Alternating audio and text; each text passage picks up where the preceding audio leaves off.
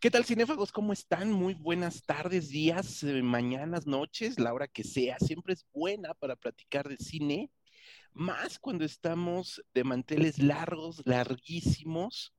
Ustedes ya vieron la carátula de este video y saben que tenemos aquí a una gran amiga de Cinefagia, una gran amiga personal también, Edna Campos, directora del Festival de Cine Macabro. ¿Cómo estás, Edna? Qué gustazo de saludarte. Hola, José Luis. Pues eh, muy contenta, como siempre, de platicar contigo.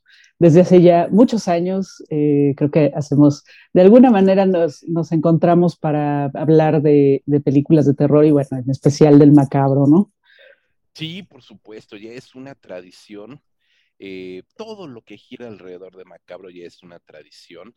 20 años de historia, Edna, que se dicen muy fácil, esa es la, pues el cliché cuando dice, se dicen fácil 20 años, pero de verdad ver todo el trabajo, asistir año con año a esta celebración que para nosotros, quienes gustamos del cine de terror y tenemos la fortuna de estar aquí en la Ciudad de México, y de mucha gente que viene, hemos encontrado mucha gente que viene de provincia solo para ver el Festival Macabro. Me gustaría que comenzáramos a platicar, Edna, justamente una pequeña imagen tuya en retrospectiva del festival, de aquel primer festival macabro a este vigésimo festival macabro. ¿Qué tanta historia tienes y tiene el festival? Bueno, pues la verdad es que sí, recordar un poco aquella primera función en eh, la sala, el, cine Francia era, ¿no? Y la sala era María Félix, justamente.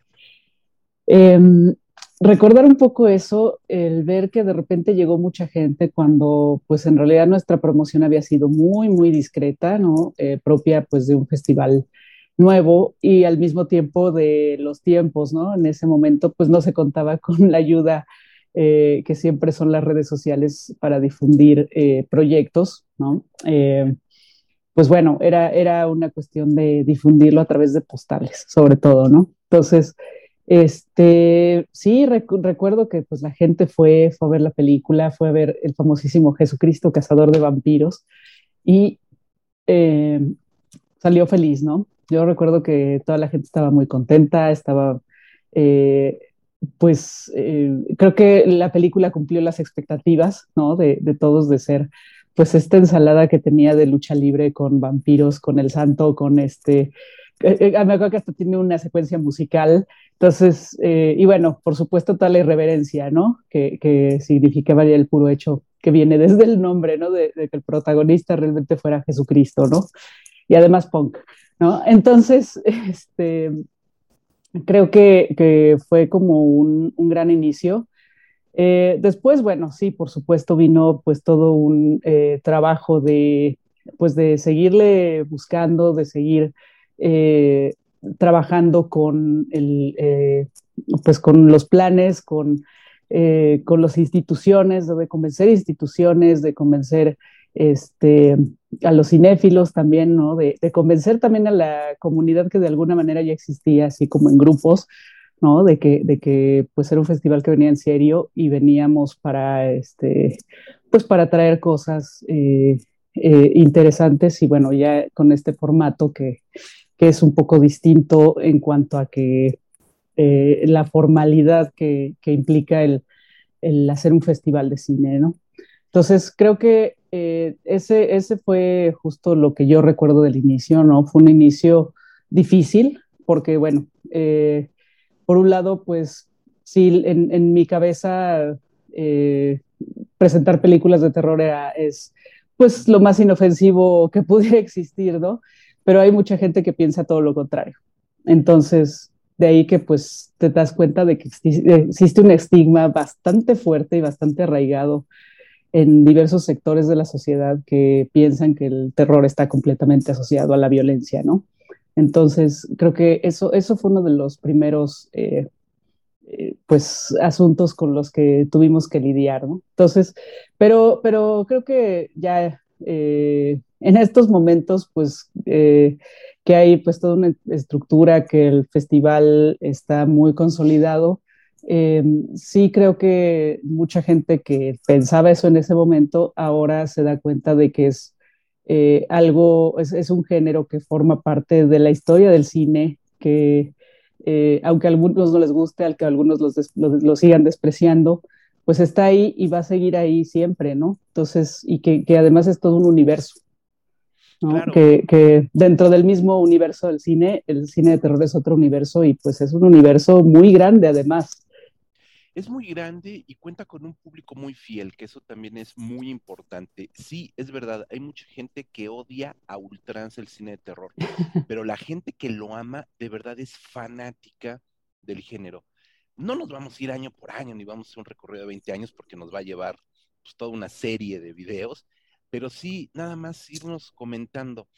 Muy rápidamente al siguiente año, para la siguiente edición, llegas a Cineteca Nacional luego se suma Filmoteca y poco a poco se van sumando más instituciones oficiales que respaldan al género de terror. Y además surges también, surge Macabro, en una escena hay que contextualizar quizás a los cinéfagos más pequeñitos, cuando no había la efervescencia de festivales de cine que hoy existen. Hoy tenemos N cantidad de festivales, hay otros festivales que se dedican también al género, pero sin lugar a dudas, Macabro puso una piedra angular, no solamente en el Festival de Terror, al ser el primero en México, sino en los festivales de cine, porque después, cinco años después, seis, ocho, diez, quince, vemos que la escena de festivales en México es importante, es fuerte y es muy sana y Macabro está allí. ¿Qué retos han sido los principales que debiste vencer o que has enfrentado a lo largo de esta historia, más allá de las instituciones, más allá de los públicos, haters? ¿Cuáles han sido los retos, Pues eh, creo que los retos han sido justamente el encontrar eh, financiamiento año con año para el festival. Eh, justamente porque hay, es en esa parte donde normalmente se ve si hay una filia o una fobia al género. Es algo muy extraño porque de alguna manera tú presentas números eh, que además pues a las empresas les gusta mucho que les presentes los números, que, les, que, ven que hay mucha audiencia y así, pero también interviene esta parte subjetiva en el que dice, híjole, está bien padre tu festival, pero este, es que a mí no me gusta nada el terror, entonces la verdad mejor no le entro. O sea, una vez que tienes incluso este tipo de, situaciones profesionales y objetivas, eh, que presentas carpetas, que presentas testigos, eh, que bueno, que avalan todo el trabajo, ¿no? Y te, te, te, pueden contestar eso, ¿no? Y por otro lado dicen, este, yo solitos llegan y dicen, ¿sabes qué? Que he estado observando tu, tu, festival, me gusta mucho y además me gusta mucho el género. Entonces, este, eh, quiero ver cómo puedo formar parte. Y esto ha pasado con marcas grandes, con marcas pequeñas, con pequeños espacios, con, con todo, ¿no? Entonces, esa es, esa es una cosa bien, este, bien especial, ¿no? Porque es algo que de alguna manera también es lo que tiene el género, ¿no? Que pues sí te hace ser visceral, ¿no? O sea, de alguna manera sí, sí este, mueve tanto esas fibras que por un lado dices, sí, yo le entro, ¿no? Y por el otro lado dice, está padre, pero este, yo no me quiero relacionar con esto, ¿no? Entonces, eh, creo que es uno de los retos, ¿no? El otro, eh, pues sí, el, el, el ir eh, aumentando de alguna manera el prestigio del festival a nivel de programación, ¿no? Para que, porque bueno, el, el cine de género es muy peleado, ¿no? Y, es caro. O sea, traer, traer cine de género, eh, digamos, de lo más este, eh, nuevo, de estudio, de, o sea, es caro. Sí es caro. No, no, es, no es una cuestión como de que yo saque mi DVD o mi película pirata y la ponga en, una sala de cine, ¿no?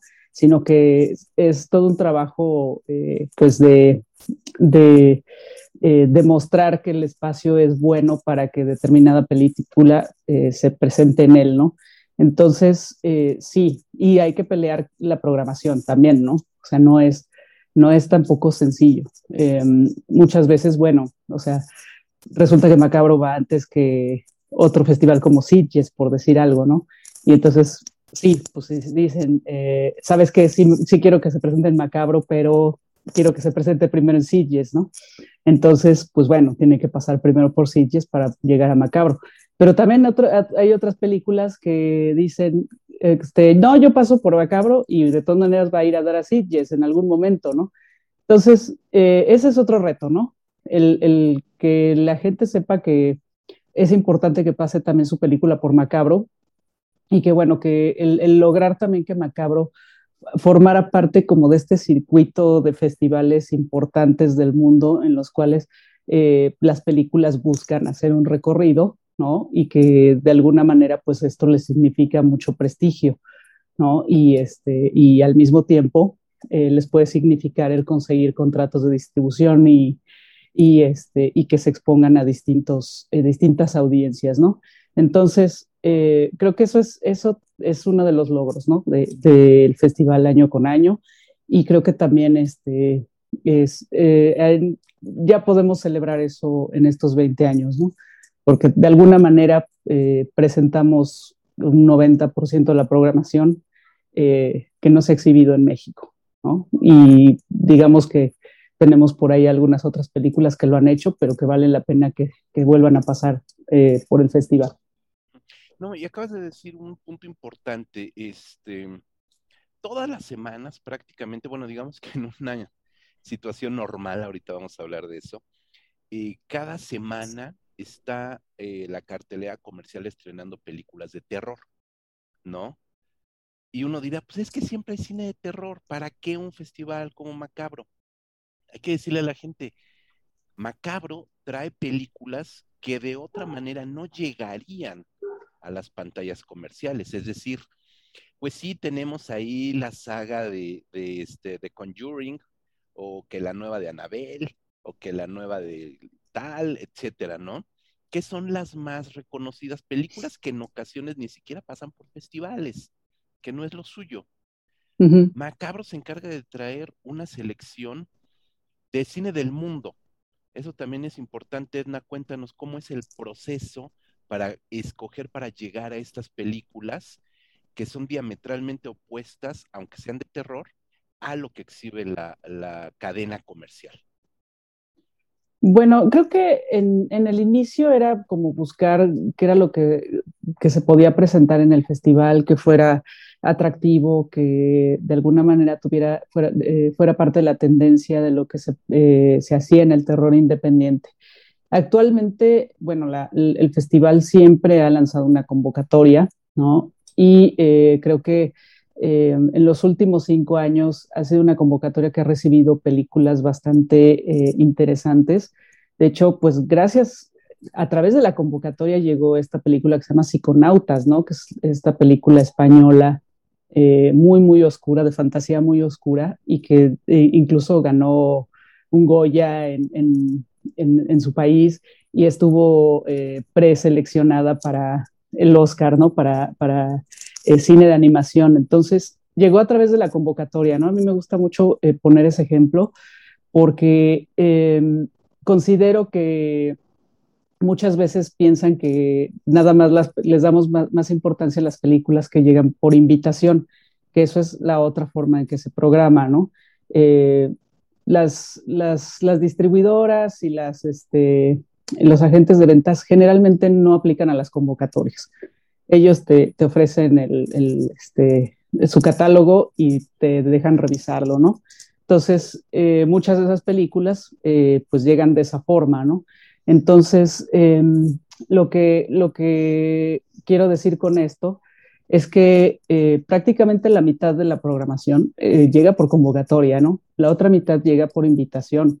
Entonces, eh, sí, creo que es importante que sí sigan los, los cineastas, revisen bien las convocatorias de los, de los países, bueno, de los, mejor dicho, de los festivales, y escojan bien dónde quieren exhibir sus películas, porque también hay mucho, hay mucho, este, hay mucho fraude, ¿no?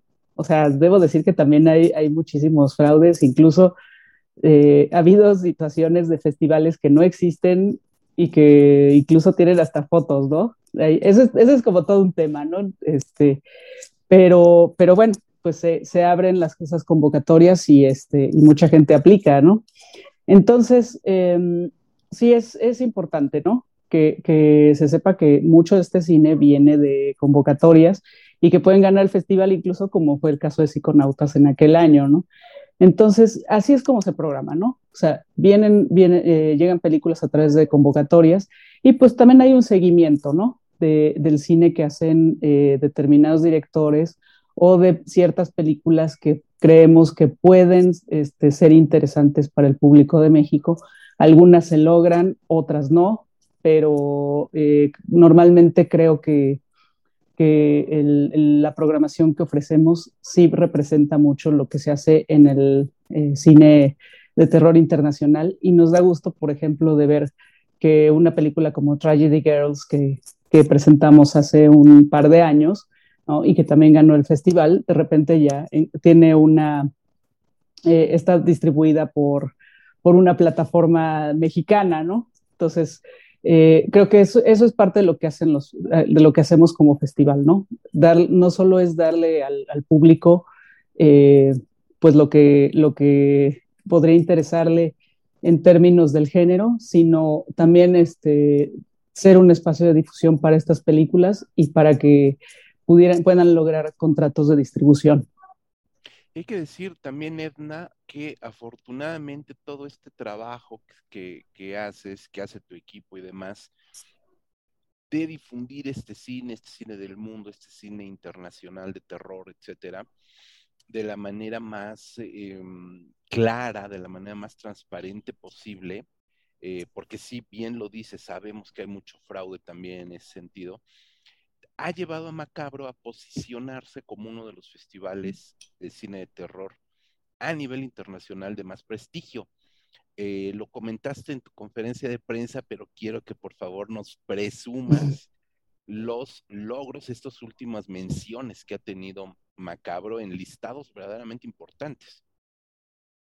Sí, bueno, eh, creo que la primera vez que a mí me llegó un correo diciéndome eh, de Movie Maker Magazine que habíamos sido seleccionados como eh, dentro de una lista que se había hecho de 25 festivales de, género ¿no? en el mundo y que habíamos quedado en, esas, en esa lista. La verdad es que sí fue así como de, wow, estamos en otra liga, ¿no? Y eh, pues lo más, lo más este, increíble es que logramos repetir esa, esa, eh, pues esa inclusión ya en tres ocasiones, ¿no? Eh, tenemos 2019, 2020, 2021 que nos incluyen en esa lista, ¿no? Y justamente el año pasado Red Central, que es un portal bastante fuerte que es especializado en el género, también nos incluyó en, su lista de 50 festivales más importantes del género, ¿no? Entonces, eh, creo que, creo que es, muy interesante, es muy interesante ver que sí estamos en la, en la mira de muchos directores, ¿no? Que, justamente así es como lo seleccionan esto, ¿no? De, hay un panel y ese panel habla de festivales que, les interesan o a los que han acudido y pues creo que el, el trabajo que se ha hecho es, es eh, muy importante y pues bueno, siempre, siempre se siente muy bien que te reconozcan de esa manera, ¿no? Así como las películas de alguna manera se reconocen con sus laureles, pues bueno, el, el como festival tener también tus laureles es, es maravilloso. Sí, claro. Y aparte, llegamos a un momento crucial en la vida de la humanidad, hay que decirlo, de tal magnitud, que fue el 2020, 2020. Vimos con mucha tristeza que algunos festivales, eh, tanto en México como en el extranjero, de terror o de cualquier género cinematográfico, desaparecieron o por lo menos se pospusieron. Em, ver que Macabro se traslada por completo a la escena virtual, lo platicamos hace un año, fue todo un reto. Y en ese momento la adrenalina estaba pues, muy fuerte de saber qué iba a pasar. Nosotros como habituales del festival pues, estábamos tristes de no tener ese espacio donde llegar, platicar, comentar la película, vernos todos, etcétera, lo sentimos, pegó, pegó feo esa, esa falta. Ahorita, cuando ya tienes todo este año de distancia, cuando ya tienes la frialdad de los números, de las cifras, de los porcentajes, ¿cómo calificas tú esa incursión de macabro, dadas las circunstancias, en los territorios digitales? ¿Qué sirvió? ¿Qué nos sirvió? ¿Hasta dónde creció macabro? ¿Por qué creció? Eso no cabe. Bueno, eh, sí, la verdad es que, como bien dices, em, sí, fue, sí fue un año bastante difícil, ¿no? Aunque debo decir que este no es tan distinto, pero sí, ya eh, hablando específicamente de la experiencia digital del año pasado, em, creo que eh, sí nos permitió llegar a pues distintos espacios, a distintos públicos, ¿no? el ahora sí que con, todo esto que permite el, estar en Internet, ¿no? El, que pues la gente no se tiene que trasladar en realidad a ningún lado, sino solo eh, pues puede ver las cosas en su computadora, puede verlos en la pantalla de su casa. Em, creo que eh, de lo mejor que, nos dejó el festival eh, el año pasado es justamente haber llegado pues a prácticamente todo el país, ¿no?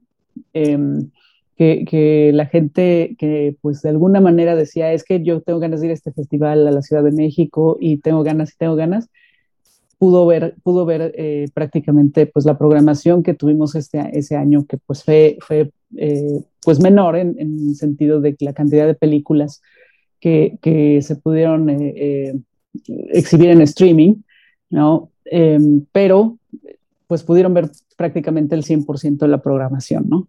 Entonces, de ahí que, sí, nosotros hicimos una serie de encuestas incluso para ver qué era lo que, les había gustado, ¿no? De, esta, pues de este formato. Y definitivamente todo, el 90% de la gente dijo poder ver las películas en streaming, ¿no?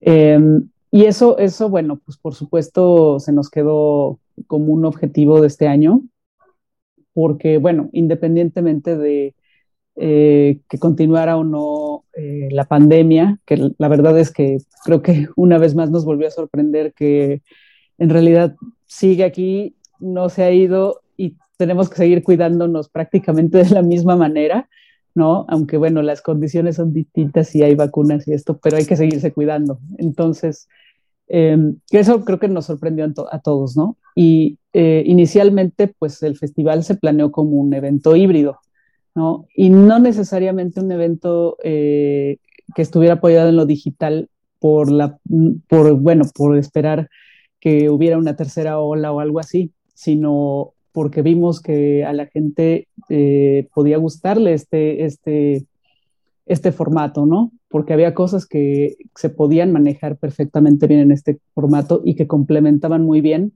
una, eh, pues una exhibición ya presencial, ¿no? Entonces, eh, de, este, de, esta manera, pues nosotros lo que hicimos fue hablar eh, desde el principio con pues, los distribuidores, con los directores, con, toda la gente que, iba a presentar películas y decirles que queríamos presentarlas en el formato híbrido, ¿no? O sea, tanto en, en streaming como en eh, pues las sedes del festival, ¿no? Entonces, de esta manera, pues se logró que prácticamente el 90% de esta programación que traemos este año se pueda ver por streaming. Entonces, eh, creo que la gente que pudo ver eh, las películas que estaba fuera de México o que de alguna manera ya, no, ya no puede ir tanto a, a, las salas de cine, por ejemplo, entre semana, ¿no? Este, creo que van a tener nuevamente esta oportunidad, ¿no? De, de ver eh, la programación de Macabro así. Entonces, sí, definitivamente se abrió muchísimo el festival en ese sentido, creció en cuanto a el público que eh, pues podía verlo. Y también, bueno, se, se, ha generado una nueva forma también de acercar a los creadores, a los directores, a los protagonistas de este, de este cine, eh, que bueno, que a lo mejor no están aquí en México, pero se les puede acercar de alguna manera, ¿no? O sea, con, con charlas. Em, algo que, por ejemplo, no nos gusta mucho es eh, realmente cómo funcionan los QAs en vivo, ¿no? Eh, porque creo que, que sí, la, experiencia que normalmente se da en una sala de cine, eh, cuando el, el, director platica con la gente y la gente empieza tímidamente a hablar con él, y de repente ya son preguntas y preguntas y preguntas y preguntas y todo, y, y se vuelve una conversación interesante. Eh, es muy difícil trasladarlo al, al ámbito del, del, este, de, pues, del Internet, ¿no? O de las redes sociales. Entonces, eh, justamente esa es una de las cosas que, que también eh, eh, trabajamos para este año, para presentarlo de una manera que la gente pueda verlo, pero que pueda verlo como un, como un especial del de, el festival. Entonces, van a poder ver conversaciones con algunos de los directores. Eh, tratamos de que fueran los más que se pudieran, ¿no? Eh, como parte de esta oferta que vamos a tener eh, en el formato digital. Bueno, ya que estamos hablando de, de, la oferta del 2021, querida Edna, cuéntanos, vámonos ya por la carnita.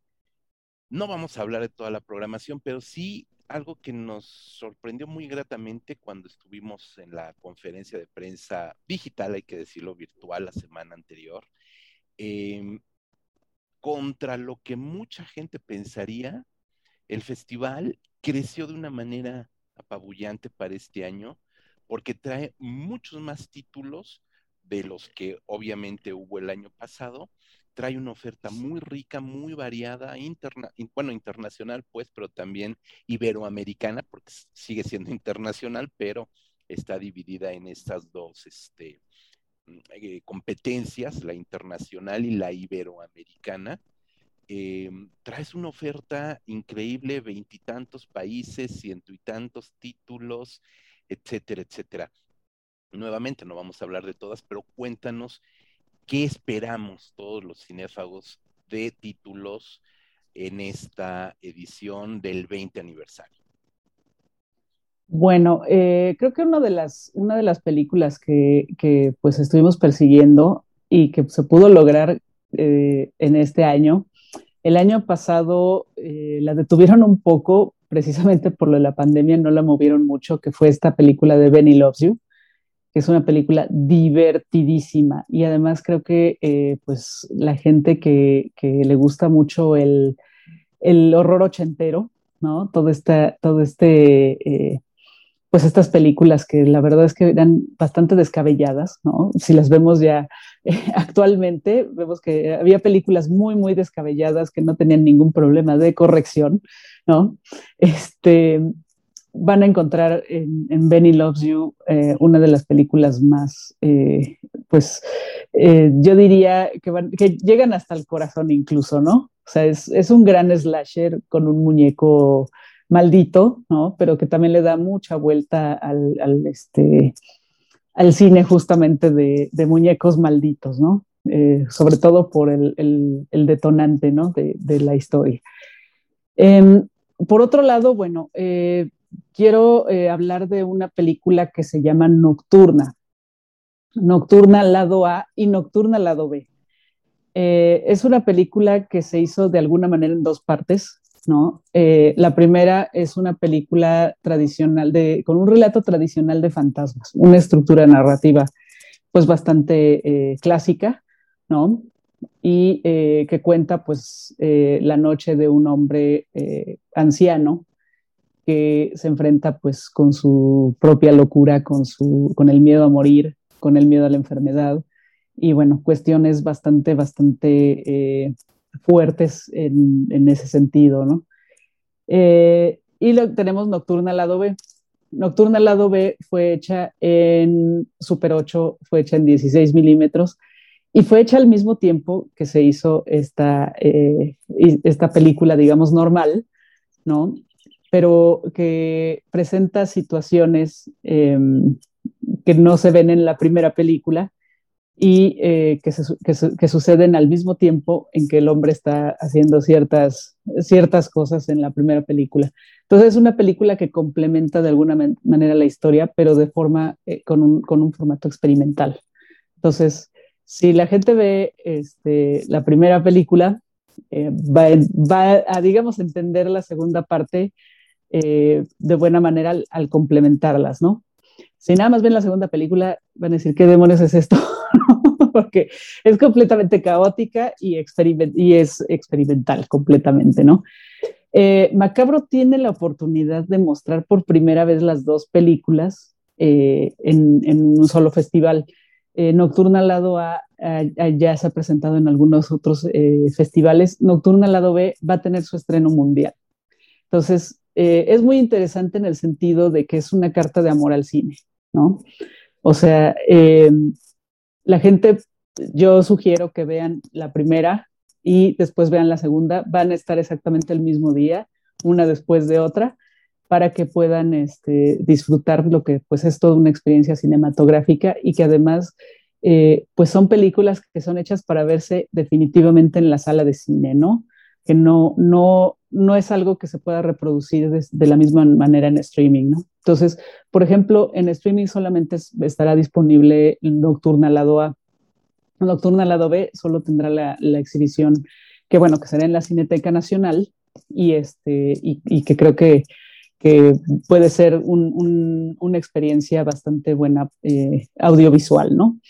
Entonces, eh, esa es una de las películas que, que yo quiero recomendarles.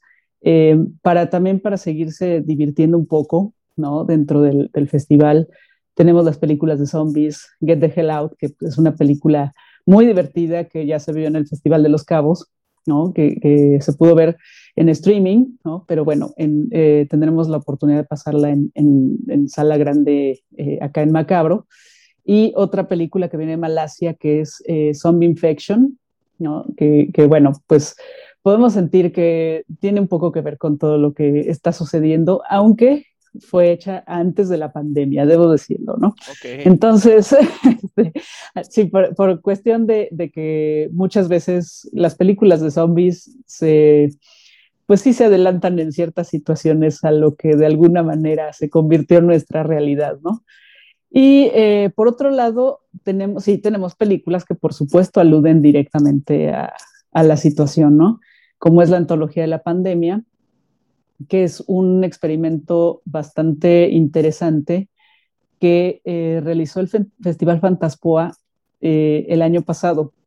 Ellos eh, estaban a punto de lanzar su edición de, del 2020, em, pues para, con un formato habitual, ¿no? De llevar muchos invitados, de presentar las películas en las salas, y pues de repente llega esto les eh, prácticamente les interrumpe el festival, eh, deciden posponerlo un par de meses ¿no? para hacerlo eh, virtual, pero en los días en que, en que tocaba el festival, invitaron a los directores que, estaban, que iban a acudir a que hicieran unos cortos sobre la pandemia, ¿no? Sobre lo que estaba significando la pandemia en ese momento. Debo decir que pues sí era justo el momento del shock, ¿no? Para todos.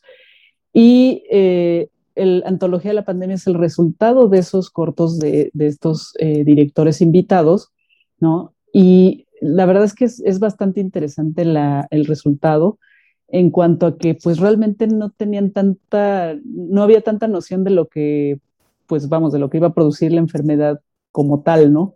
Sino más bien era, yo diría que más que antología de la pandemia es antología del confinamiento, porque todo, justamente todo sucede, eh, todas las historias suceden en el, confinamiento y pues van desde eh, la sorpresa, el bombardeo de información, hasta em, todo lo que de alguna manera sucede cuando no estás tanto tiempo encerrado en tu casa, cuando lo tienes que hacer forzado, ¿no? Y eh, la relación que tienes con tu mismo espacio. Entonces, eh, de repente aparecen por ahí cortos bien interesantes en ese sentido, porque de alguna manera eh, empiezan, empiezas a hacer conciencia de los objetos que te rodean. Y bueno, si esto está en clave fantástico, pues pueden incluso volverse objetos animados, ¿no?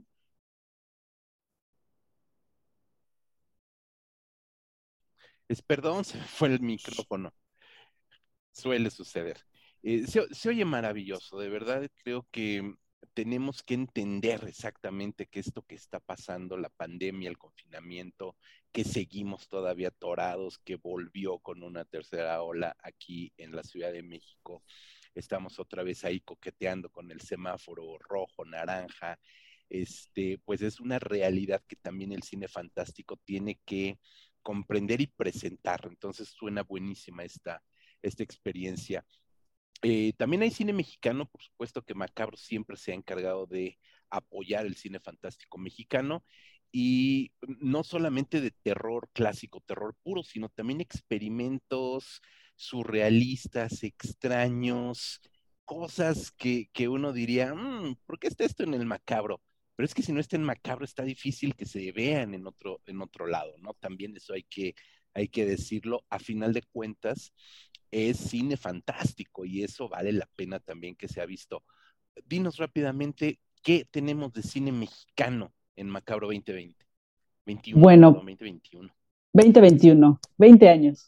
es donde viene la, ahí es donde viene siempre la confusión. Exacto. Este, bueno, eh, de cine mexicano tenemos eh, esta película que se llama Mírame, ¿no? Una película eh, que es una muy buena producción que va más en la tradición del cine de fantasmas, pero con un comentario social bastante importante en lo que es la historia, ¿no? Em, está filmada en, Xochimilco, lo que, lo que le da también una atmósfera bastante mágica a, la película. Y creo que, bueno, de, todas las elecciones, justamente la que va más dentro del género, ¿no? está también Aniela, que es una película bastante fuerte, muy, muy fuerte. Eh, eh, por ahí platicaba con alguien más, este, platicando justamente de, lo que es eh, la programación del, festival, que posiblemente este año fue la película que me dejó más perturbada y que estuve, estuve pensando en ella como tres días. ¿no? Entonces, sí, sí es una película que va más por el lado del thriller, es bastante gráfica, el tema es doloroso, ¿no? Es muy, muy fuerte, plantea situaciones eh, bastante complicadas y bueno, pues tiene que ver con el tema de los feminicidios, ¿no?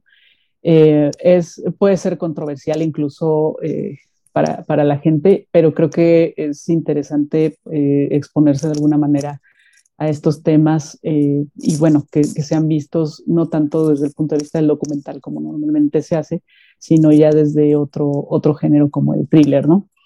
Em, por otro lado, tenemos El hombre búfalo, que es, también es una película eh, pues sobre un tema muy, muy fuerte que, que, permea nuestra sociedad, que es el, asesinato de periodistas.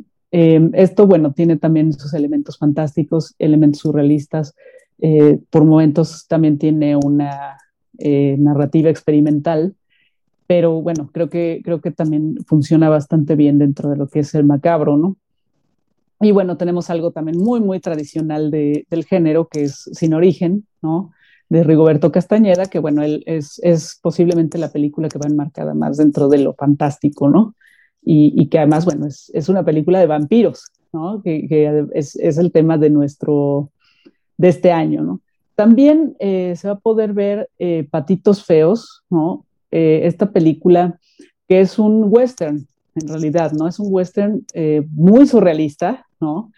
Que toma la figura de Pancho Villa, ¿no? Como motivación para estos tres personajes bastante extraños, ¿no? Y bastante freaks, diría yo, eh, para, bueno, pues hacer un viaje que además es motivado por el peyote. Entonces, de ahí que, viene una serie de situaciones bastante, eh, pues, enloquecidas, diría yo.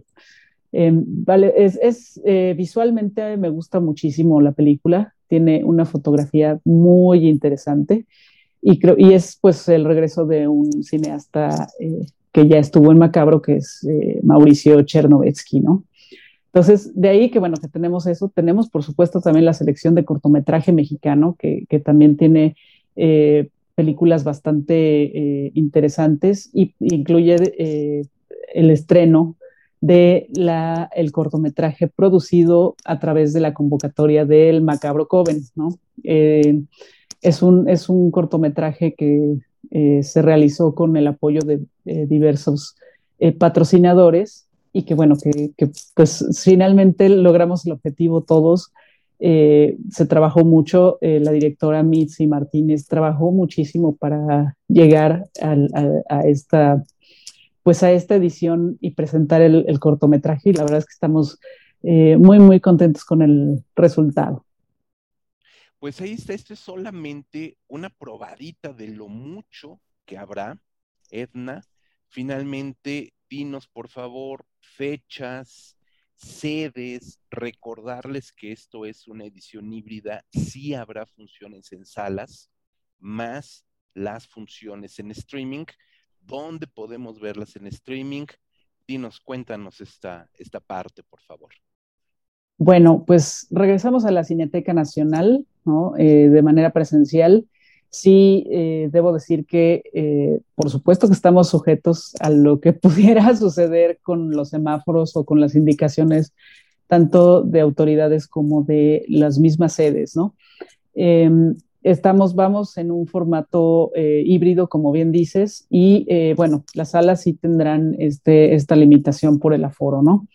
Entonces, eh, yo, yo considero que eh, si, les, si quieren verlas en, pantalla grande, sí, eh, cuando se abren las funciones, vayan por sus boletos porque creo que sí podrían agotarse, ¿no? Entonces, tenemos la Cineteca, tenemos la Casa del Cine, tenemos el Cine Villa Olímpica, ¿no? que es un cine muy bonito al sur de la ciudad y, y bueno, equipadísimo. Y este, que no le pide nada a ninguna sala de ningún otro complejo. Em, estaremos ahí, ahí las funciones son gratuitas.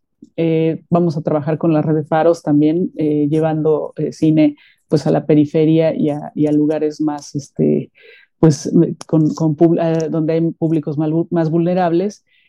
vamos a estar también en Puebla, al mismo tiempo que, que, el festival se presente acá, Va a estar en la Cinemateca Luis Buñuel en el centro de la ciudad de Puebla, ahí para que la gente que, escuche, que vea este, este podcast, pues pueda, pueda eh, visitarnos también allá en Puebla, ¿no? Y bueno, el streaming en plataforma cine y en Filming Latino.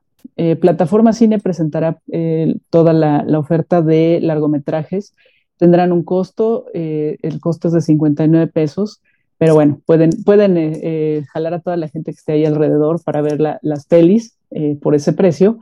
Y por otro lado, pues en, en Filmin Latino pueden ver toda la, la oferta de cortometraje completamente gratis. ¿no? también, bueno, vamos a tener un ciclo en TV UNAM, ¿no? Ciclo de vampiros, celebrando a, eh, eh, pues estos, estos, como parte de la celebración de los 90 años de Drácula, que además Drácula va a estar en la Cineteca Nacional, ¿no? En, en copia de CP, eh, no se la pierdan, porque sí, sí vale, es una buena oportunidad para revivir el clásico en, en, pantalla grande, ¿no? Pues ahí está, y las fechas iniciamos, inicia a partir del 29 no, del 19, 19, de agosto al 29. exactamente. El 29 cierra. Así es. Pues Macabro.mx para que vean la, programación. Lo repito para que no haya lugar a dudas. Del 19 al 29. Inaugura el 19 de agosto. Ya escucharon a Edna Campos, por supuesto. Cineteca Nacional, Casa del Cine, Puebla, la Cinemateca Luis Buñuel, en streaming también. Acérquense a macabro.mx para que tengan pues todo, ¿no? Ahí va a estar toda la programación, fichas técnicas, sinopsis, este, trailers de las películas, etcétera. Edna querida, de verdad es un gusto, como siempre, estar eh, contigo en este programa, pero también estar contigo, nos veremos en las salas, evidentemente estaremos yendo a la sala. Hay que decirle a la gente también, eh, em, empezando por Cineteca Nacional, pero todas, absolutamente todas las salas cuentan con protocolos de seguridad e higienes que lo marca la, pues, la normatividad vigente. Entonces también pueden acudir con toda la seguridad de que están en un espacio seguro. Eso también hay que decirlo. Vayan sin miedo a ver cine de miedo, ¿no? Creo que eso es una buena, una buena. es un buen, es un buen, es un buen eslogan. Pues ahí está. Edna, Muchas felicitaciones, 20 años, repito, se dicen fácil, pero son de una labor titánica. Y yo te lo dije ya en, un, en, un, en otro programa, en un podcast, yo deseo otros 20 años mínimo de Macabro y de Edna Campos haciendo el Macabro. Muchas gracias, José Luis. Muchas gracias a, a Cinefagia, que bueno, que, que nos ha acompañado en prácticamente todo el viaje que ha sido hacer este festival. Pues sí, es correcto. Y seguiremos seguiremos, Edna. Pásenla muy bonito, cinéfagos, de verdad le agradezco a Edna que haya estado con nosotros, les agradezco a ustedes que nos estén viendo, corran la voz, corran la voz del Festival Macabro, eh, corran también a comprar sus boletos, no, no, tienen que ir a las sedes, también pueden entrar a redes, aplicaciones y comprar boletos para salas y por supuesto a las aplicaciones de streaming. El Macabro es para todo mundo y se puede ver desde todos los rincones de nuestro país. Muchísimas gracias, cinéfagos. Nos vemos, nos escuchamos la siguiente.